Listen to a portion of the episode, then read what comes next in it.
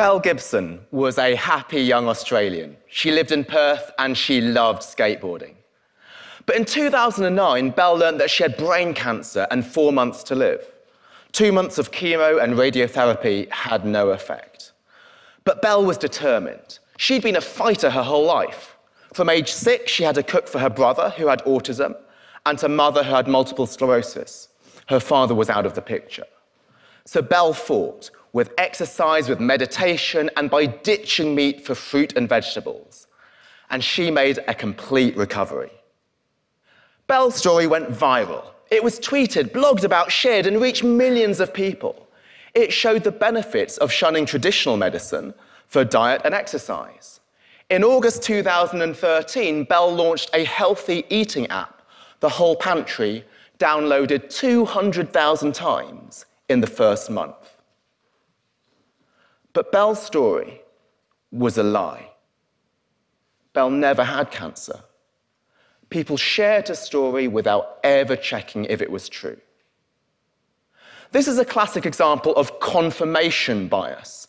We accept a story uncritically if it confirms what we'd like to be true, and we reject any story that contradicts it. How often do we see this? In the stories that we share and we ignore, in politics, in business, in health advice. The Oxford Dictionary's word of 2016 was post truth. And the recognition that we now live in a post truth world has led to a much needed emphasis on checking the facts. But the punchline of my talk is that just checking the facts is not enough. Even if Belle's story were true, it would be just as irrelevant. Why? Well, let's look at one of the most fundamental techniques in statistics it's called Bayesian inference. And the very simple version is this We care about does the data support the theory? Does the data increase our belief that the theory is true? But instead, we end up asking is the data consistent with the theory? But being consistent with the theory does not mean that the data supports the theory. Why? Because of a crucial but forgotten third term the data could also be consistent with rival theories. But due to confirmation bias, we never consider the rival theories because we're so protective of our own pet theory. Now let's look at this for Belle's story. Well, we care about does Belle's story support the theory that diet cures cancer? But instead, we end up asking is Belle's story consistent with diet curing cancer? And the answer is yes. If diet did cure cancer, we'd see stories like Belle's. But even if diet did not cure cancer, we'd still see stories like Belle's, a single story in which a patient apparently self cured just due to being misdiagnosed in the first place. Just like even if smoking was bad for your health, you'd still see one smoker who lived until 100. Just like even if education was good for your income, you'd still see one multimillionaire who didn't go to university.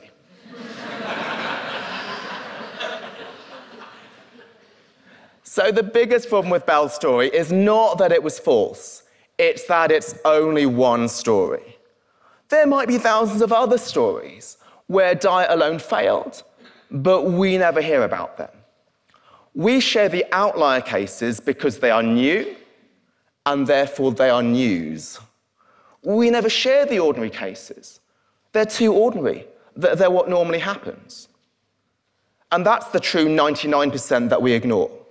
Just like in society, you can't just listen to the 1%, the outliers, and ignore the 99%, the ordinary. Because that's the second example of confirmation bias. We accept a fact as data. The biggest problem is not that we live in a post truth world, it's that we live in a post data world. We prefer a single story to tons of data. Now, stories are powerful, they're vivid, they bring it to life. They tell you to start every talk with a story. I did. But a single story is meaningless and misleading unless it's backed up by large scale data. But even if we had large scale data, that might still not be enough because it could still be consistent with rival theories. Let me explain. A classic study by psychologist Peter Wason gives you a set of three numbers and asks you to think of the rule that generated them. So if you're given 2, 4, 6, what's the rule? Well, most people would think it's successive even numbers. How would you test it? Well, you'd propose other sets of successive even numbers, 4, 6, 8, or 12, 14, 16. And Peter would say, these sets also work. But knowing that these sets also work, knowing that perhaps hundreds of sets of successive even numbers also work, tells you nothing, because this is still consistent with rival theories. Perhaps the rule is any three even numbers, or any three increasing numbers. And that's the third example of confirmation bias, accepting data as evidence, even if it's consistent with rival theories. Data is just a collection of facts. Evidence is data that supports one theory and rules out others. So the best way to support your theory is actually to try to disprove it, to play devil's advocate. So test something like 4, 12, 26. Well, if you got a yes to that, that would disprove your theory of successive even numbers.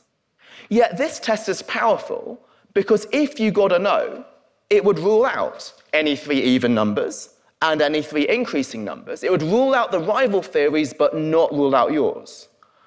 But most people are too afraid of testing the 4, 12, 26 because they don't want to get a yes and prove their pet theory to be wrong.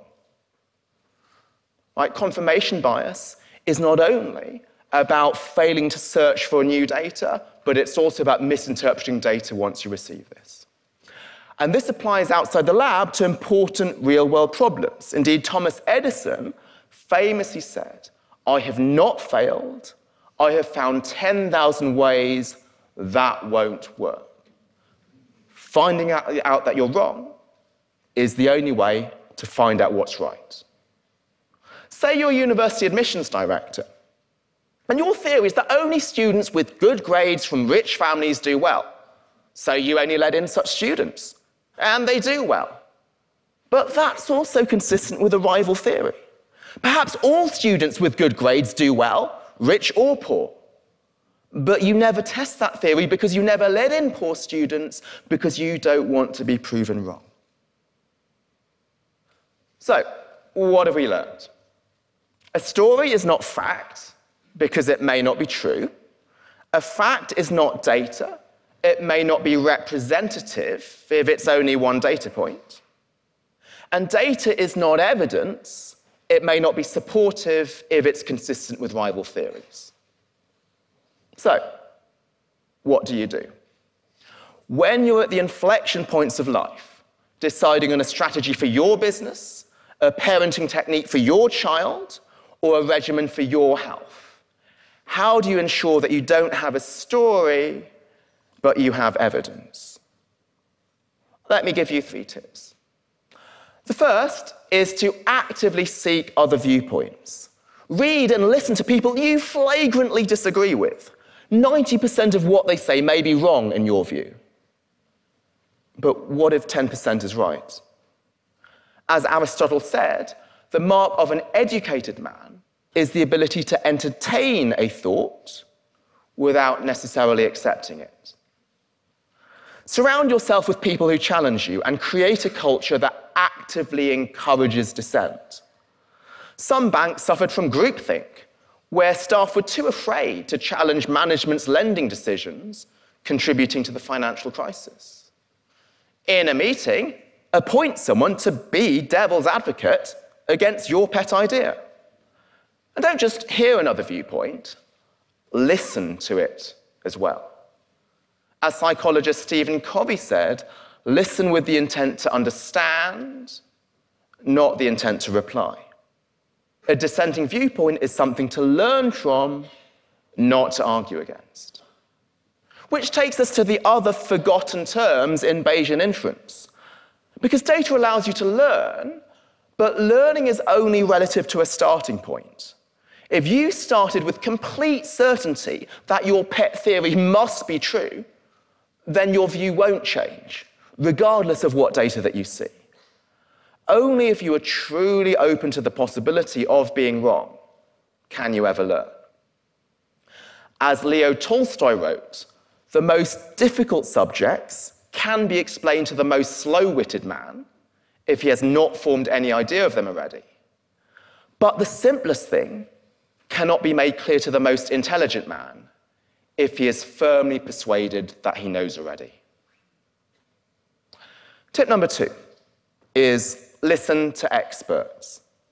Now, that's perhaps the most unpopular advice that I could give you. British politician Michael Gove famously said that people in this country have had enough of experts. A recent poll showed that more people would trust their hairdresser or the man on the street than they would leaders of businesses, the health service, and even charities. So we respect a teeth whitening formula discovered by a mum, or we listen to an actress's view on vaccination. We like people who tell it like it is, who go with their gut, and we call them authentic. But gut feel can only get you so far. Gut feel would tell you never to give water to a baby with diarrhea because it would just flow out the other end. Expertise tells you otherwise. You'd never trust your surgery to the man on the street. You'd want an expert who spent years doing surgery and knows the best techniques. But that should apply to every major decision politics, business, health advice require expertise just like surgery. So then, why are experts so mistrusted? Well, one reason is they're seen as out of touch. A millionaire CEO couldn't possibly speak for the man on the street. But true expertise is found on evidence, and evidence stands up for the man on the street and against the elites. Because evidence forces you to prove it. Evidence prevents the elites from imposing their own view without proof. A second reason why experts are not trusted is that different experts say different things. For every expert who claimed that leaving the EU would be bad for Britain, another expert claimed it would be good. Right, half of these so called experts will be wrong. And I have to admit that most papers written by experts are wrong, or at best make claims that the evidence doesn't actually support. So we can't just take an expert's word for it. In November 2016, a study on executive pay hit national headlines, even though none of the newspapers who covered the study had even seen the study. It wasn't even out yet. They just took the author's word for it, just like with Belle. Nor does it mean that we can just handpick any study that happens to support our viewpoint. That would again be confirmation bias. Nor does it mean that if seven studies show A and three show B, that A must be true. What matters is the quality and not the quantity of expertise. So we should do two things. First, we should critically examine the credentials of an author's, of the authors just like you'd critically examine the credentials of a potential surgeon. Are they truly experts in the matter, or do they have a vested interest? Second, we should pay particular attention to papers published in the top academic journals. Now, academics are often accused of being detached from the real world, but this detachment gives you years to spend on a study to really nail down a result, to rule out those rival theories, and to distinguish correlation from causation. And academic journals involve peer review, where a paper is rigorously scrutinized by the world's leading minds. The better the journal, the higher the standard. The most elite journals reject 95% of papers. Now, academic evidence is not everything. Real world experience is critical also. And, and peer review is, is not perfect, mistakes are made. but it's better to go with something checked than something unchecked. If we latch onto a study because we like the findings without considering who it's by or whether it's even been vetted, there is a massive chance that that study is misleading. And those of us who claim to be experts should recognize the limitations of our analysis. Very rarely is it possible to prove or predict something with certainty. Yet it's so tempting to make a sweeping, unqualified statement. It's easier to turn into a headline or to be tweeted in 140 characters. But even evidence may not be proof. It may not be universal, it may not apply in every setting.